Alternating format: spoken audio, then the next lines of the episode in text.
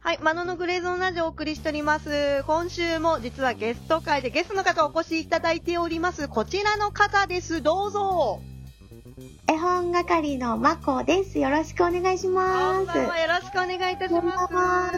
本日のゲストは絵本係まこさんお越しいただいてます。絵本と魅力と音楽の魅力についてお話を伺っていこうという、まあ、そんなコーナーになるかと思います。で、うんえっとよろしくお願いいいたします。で、今回はですね、実はあの、絵本係まこさんに3曲選曲していただいたものをご紹介しております。で、はい。前のセクションで Life is Wonderful という曲をですね、うんご紹介いただいたんですが、今回はあれですよね、あの、まこさん、あの、音楽、この音楽とこの絵本が、こう、なんか、こう、リンクしてっていうのでご紹介いただいている3曲だと思うんですけど、はい。まず、この、えっ、と、曲って、ちなみに絵本で例えると、どういう絵本になりますか？そうですね、これを選曲した元々の絵本は100万回生きた猫という絵本になりますね。あの、この超、超大ヒットセラーのやつですね。100万回来たそうですねこれ私大好きなんですよ。うん。そうですよね。まこさん多分お話伺ってる感じだと、これバイブルなんだろうなと思いながらいろんなラジオ聞いてるんですけど、まさにそうです。これの、えっ、と、出会ったのっていつぐらいなんですか ?100 万が来た猫。これはね、多分二十歳ぐらいで出会ったんですね。うんうん、これがきっかけで、なんか絵本の力ってすごいって思って、うんうん。そこから絵本係が始まったと言っても過言ではないという、その、そんな出会いの一冊です。へえ、これはちなみに何かプレゼントとかされて、用前で始めたものだったりしますか？あのね、これは、私、あの、ピアノを教えてもいるんですけど、ねまだな習い続けてもいて、私には師匠がいるんですけど、へえ、そうでしたか。うん、あの、それで、その先生がですね、絵本とそのピアノのコンサートみたいなのをされていて、ちょっとお手伝いしてって言われて、その裏方としてそこに参加した時に、そのなんだろう、そこで出会って、なんか衝撃を受けてしまい、その足かその数日後かわかんないけど、この絵本欲しいと思って、ええ買いに走ったという。あーそうなんですね。そんな出会いがあったんですね。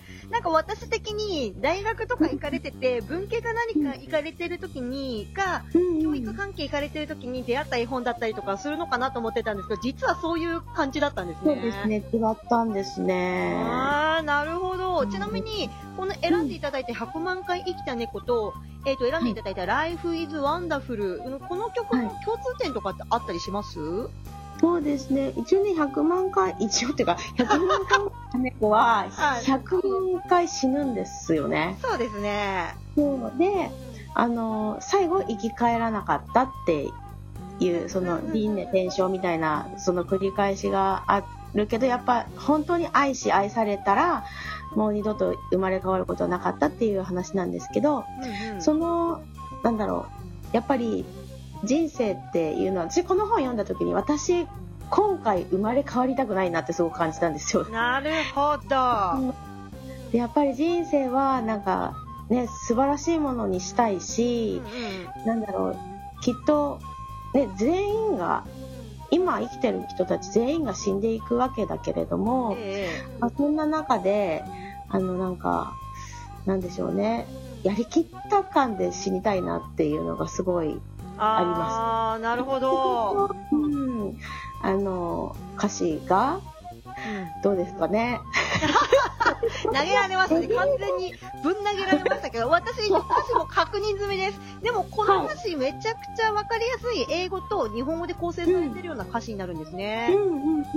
私、ちょっと。この歌詞の話とちょっとそれちゃうんですけど、実ははいまこさんのラジオとかめちゃくちゃ面白いんですけど、絵本係の絵本のラジオっていうラジオをまこさんはされているんですが、はありがとうございます。一番最初の自己紹介の、えっ、と、あの収録からどんどんこうさ、まあ今の収録までこう聞いていったんですけど、うんうんうん。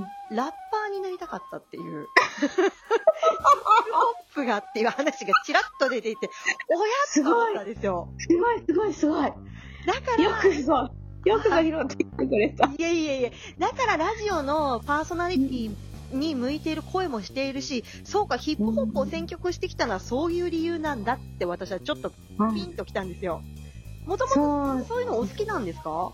そうですね、あの、まあ、一番、うんあの、そう、ヒップホップから、次レゲエに行くんですね。はい。私のはい音楽の歴史は。ええええええ そう。で、なんか、ヒップホップで、あのね、ちょうど、朝ヤンが流行っていた時期です。朝やん同世代はい。そうそうそう。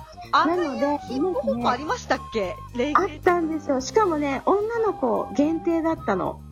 そうでしたっけ？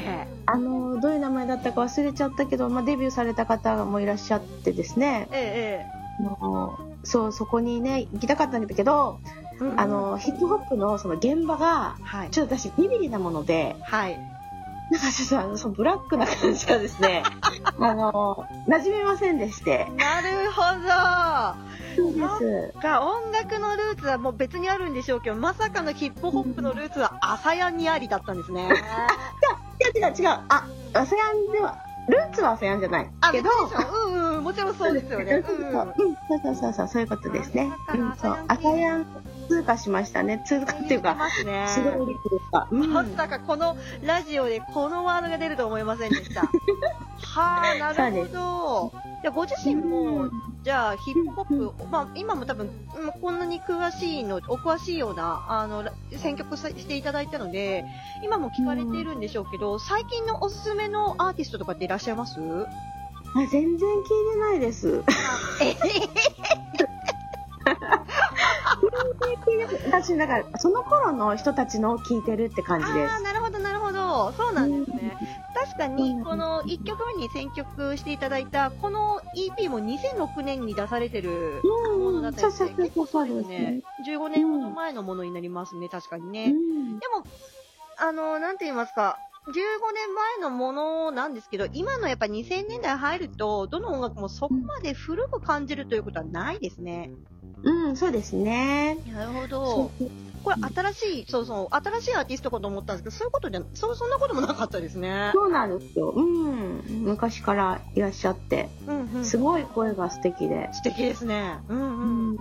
なる伸びがいいっていうか気持ちいいですね、聞いてて。そう、なんか、ヒップホップってゴリゴリなイメージ最近やっぱりこう世の中的にはありますけど、うんこれはね、違う。うん。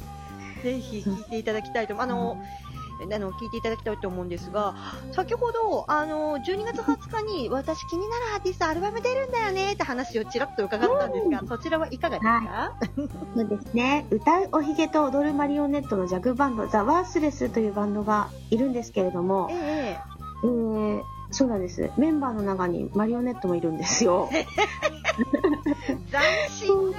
めっちゃ可愛いんですよ。で、ええー、とそのワースレスがですね12月20日にトークという新しいアルバムを出されるということで、うんうん。あの応援しているバンドなんですけどね。これ何かあれですよね、あの、事前にお話を伺った時に、絵本に何か関わりがあるということでお話を伺ったんですけれども、「踊れる絵本」というタイトルでその絵本と CD とこうセットになったものを販売されていてあの絵本な絵本もついてますしあのもともとある絵本からこうインスピレーションを受けてというかその絵本の曲を作るとか。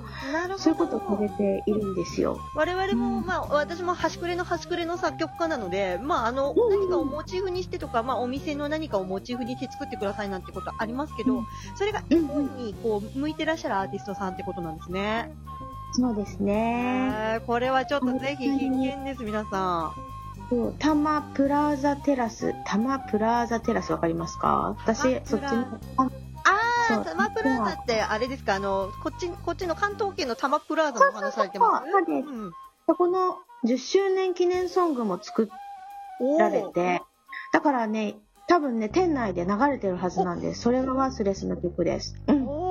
これは、最近そうですね、アーティストとそういう、えーショッピングモールだったり、こういう商業施設って結構コラボレーションされてたりしますからね、なかなか注目な、これは注目なアーティストだと思います。皆さん、これ説明文にあの、あの、は貼らせていただきますので URL よろしければうん。クリックしてみてくださいといったところで、次、えっと、実は2曲目、別の曲をですね、えっと、まこさんにご紹介いただこうと思うんですが、えっと、2曲目はどういった曲になりますか、ちょっと待ってくださいね。2曲目は何でしたっけ？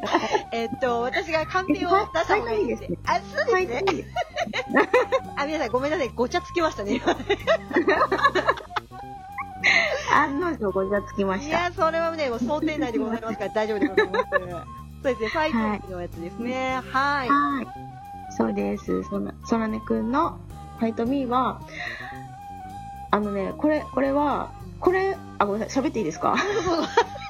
これ、これ何の、何の、絵本からこう、つながったかというとですね、えー、言葉の形という、大成優子さんっていう、あの、漫画とかエッセイとかも書かれているので、結構名前はご存知の方多いかなと思うんですけど。そうですね、大成優子さんってあれですね、みんなの歌の歌詞とか書かれてる方ああ、そうそうそう、そうです、そうです、そうです。私も存じております。はい。うん。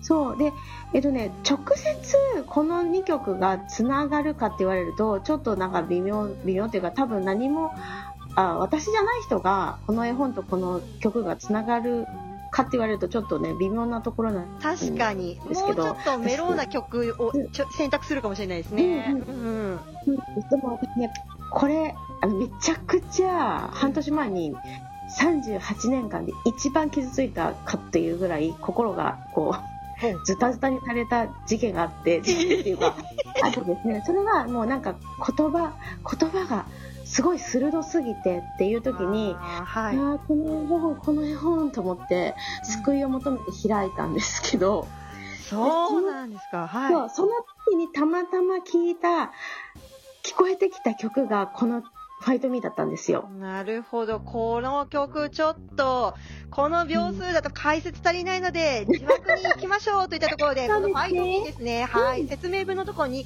Apple Music 並びに Spotify の URL 貼ってご用意してますので、よろしければそちらをクリックしてみてください。といった字幕に参りましょう。はい。